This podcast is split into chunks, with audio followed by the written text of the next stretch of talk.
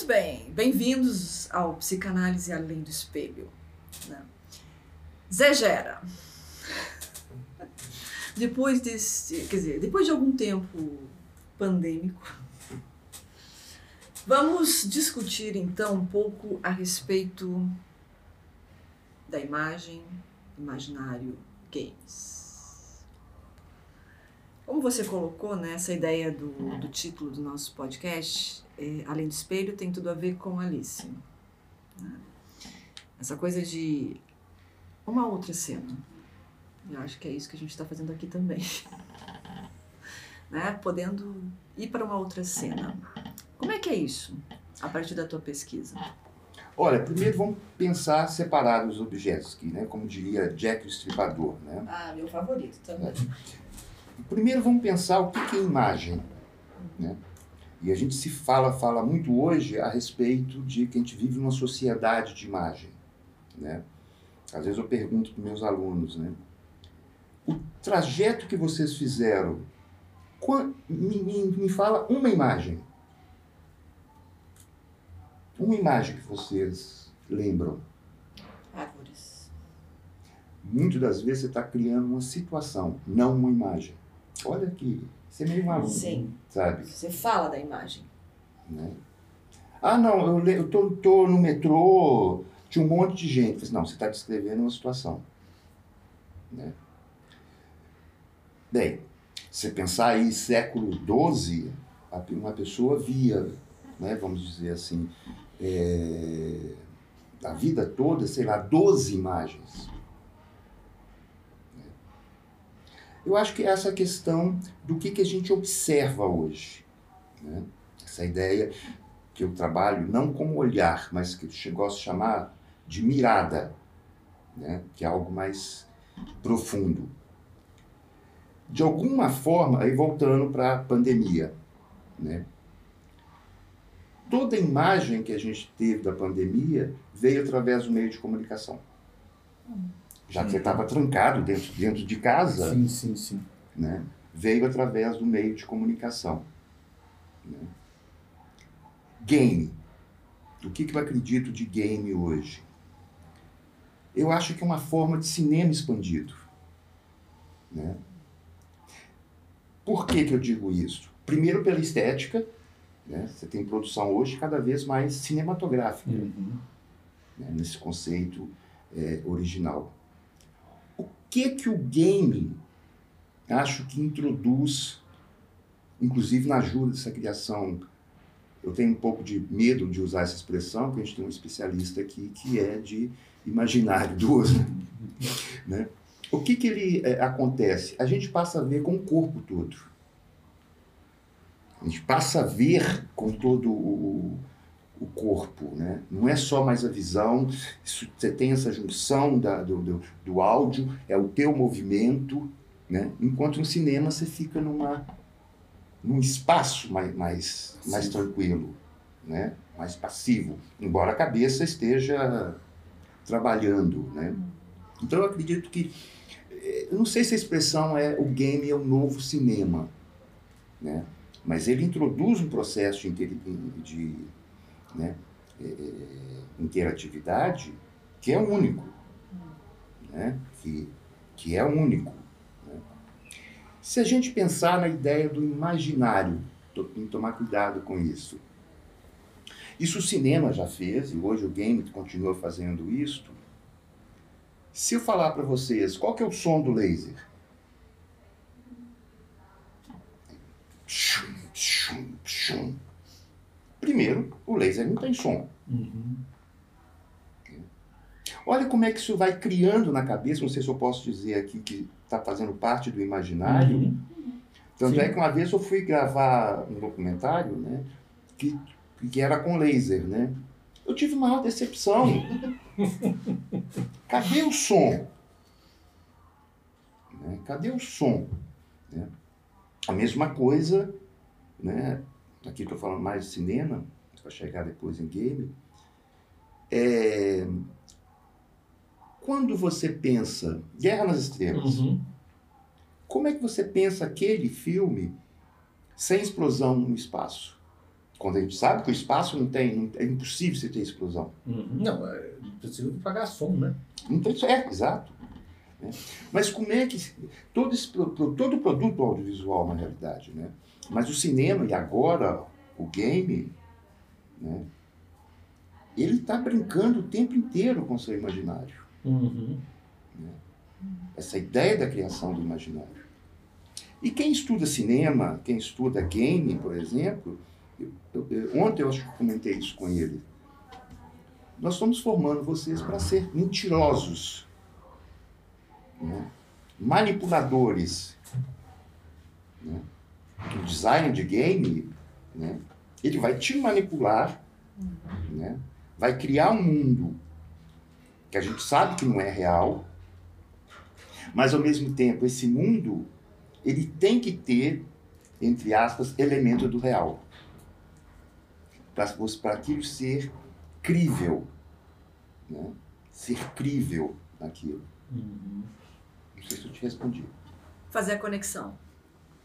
em termos do real com toda a questão do imaginário. Eu acho que, por exemplo, especificamente o game, eu acho que ele ma- materializa o, o imaginário. Né? Ou que, que ele vai brincar com imaginação, com fantasia. Né? Estou falando do- do- dos games, pelo menos mais comerciais. Mas você tem uma área de estudo de games, o chamado game sério, né? que na realidade todo jogo, né? todo jogo é sério, Muito sério. muito sério. Muito.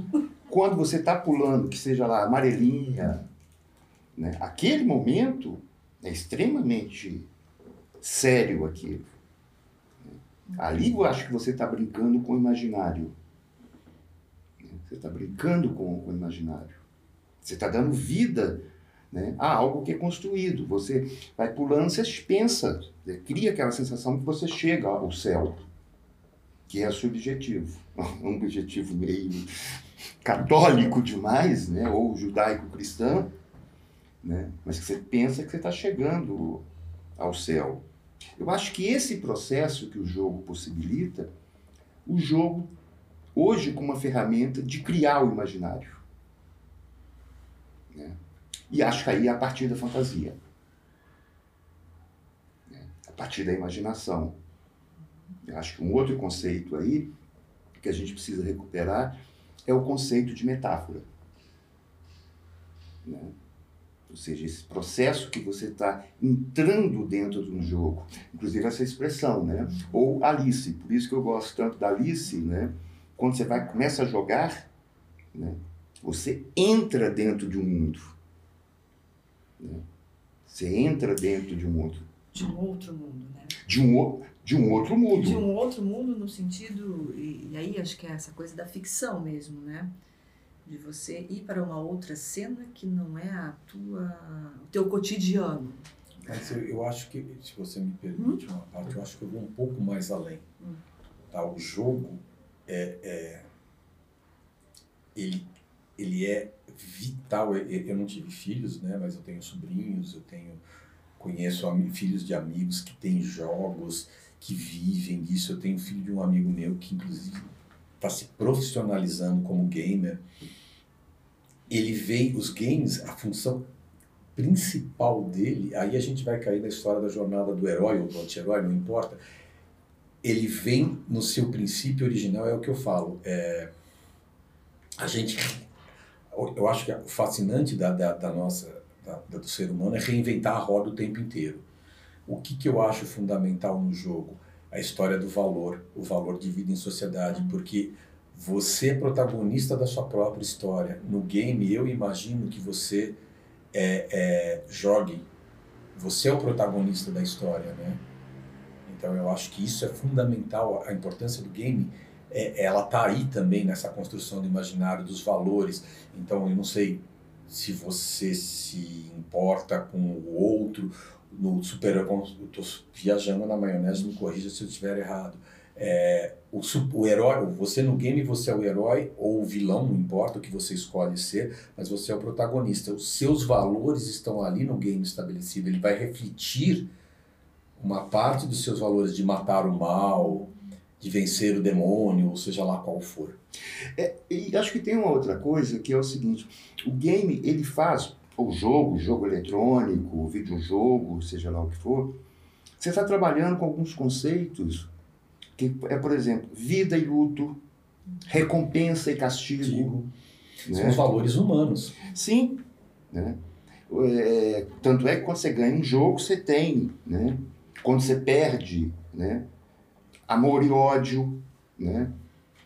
E, e, e que é maluco isso? Esses conceitos, por exemplo, amor e ódio. Né? Se a gente pegar hoje tanto a, a questão é, é, cinematográfica como o, o, do game, todos esses conceitos, quem eu acho que mais descreveu isto foi o William Shakespeare. Faz sentido. Todos, né? Faz todo Até sentido. hoje, tudo que a gente vê hoje É shakespeariano. é Shakespeareano. Né? Romeu e Julieta, o que, que é? Hamlet, o que, que é? Né? É, Essa pergunta de que Exatamente. ser ou não ser, eis a questão, esse grande questionamento de vida.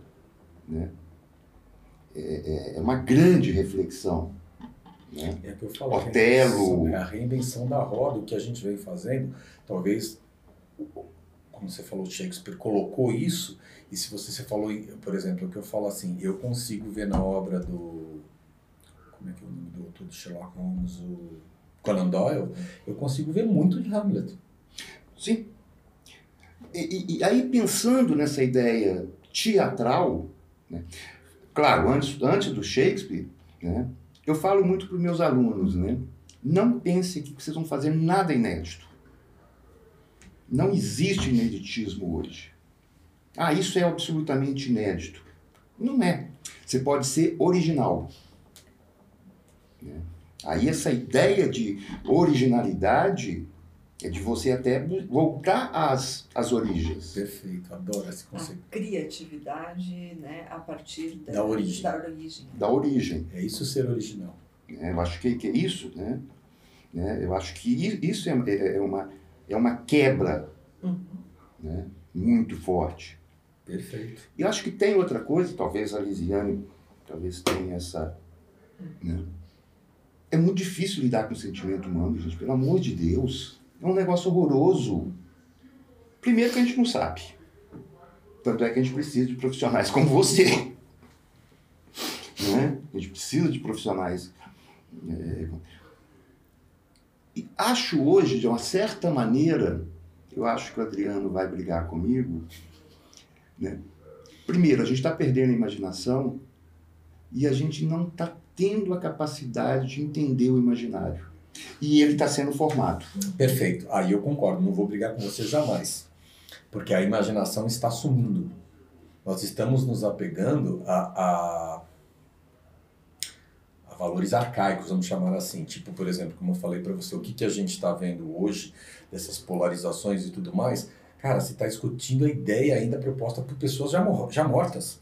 Não estamos inventando nada de novo. Você está perfeito, não há mais. A imaginação está se empobrecendo. A sociedade está ficando idi- idiota. Perfeito, perfeito. E você vê que recentemente saiu um estudo que prova, é a primeira vez que uma geração nascida da, da, da década de, de- dessa última década consegue ser menos inteligente que seus pais. E olha que maluco. né? No game, os meninos são feras. São jogadores. São jogadores. né? E eu dou minhas aulas muito em função, até porque a gente tem pouca eh, bibliografia né, para game especificamente, né? mas a gente está usando né, muito da linguagem cinematográfica, ou das questões cinematográficas. Né? Então, o que, que acontece? Essa geração, que está falando, que está sendo criada muito mais, uma formação de imaginário, muito através, eu não diria, eu diria meios, os meios de comunicação, sim, mas sobretudo a partir da, do cinema e da televisão. Né? Do cinema Tá. e da televisão. Né? E ao mesmo tempo é muito maluco. Às vezes eu pergunto para os alunos, isso é geral, várias, né? Você lembra tal filme? Você lembra Metrópolis do Fritz Lang? Não. Mas eles lembram, por exemplo, do último filme que saiu da Viúva Negra. Né? E aí, ou seja, talvez isso tenha um, um empobrecimento, sim. Né? Primeiro que essa, essa noção é, não for, não, a gente é da, da geração antiga, né, não te possibilita pensar. A gente está com um problema sério de uhum. pensamento. Muito sério. Né? Isso é uma caneta. Ninguém questiona que isso é uma caneta. Né? A gente tem aí um, um presidente, né? hoje vou pegar o. Como é que chama? O Adriano, né? A gente tem dois polos. Se a gente é, se eu não sou desse presidente nosso aí, que eu me recuso a falar o nome, que eu acho que não merece, que é publicidade para ele, né? Se eu sou de um partido de esquerda, até mesmo essa ideia direita e esquerda, né? Agora se criou centrão. Volta do centrão. É, a volta do centrão. Eu acho que não, acho que agora o centrão está aqui. Direita, esquerda e centrão. Uhum. Né? É, você não quer nem saber, não quer nem saber o que que o, a esquerda ou a direita pensam. Uhum. Aí eu vou jogar a bola para o Adriano, né?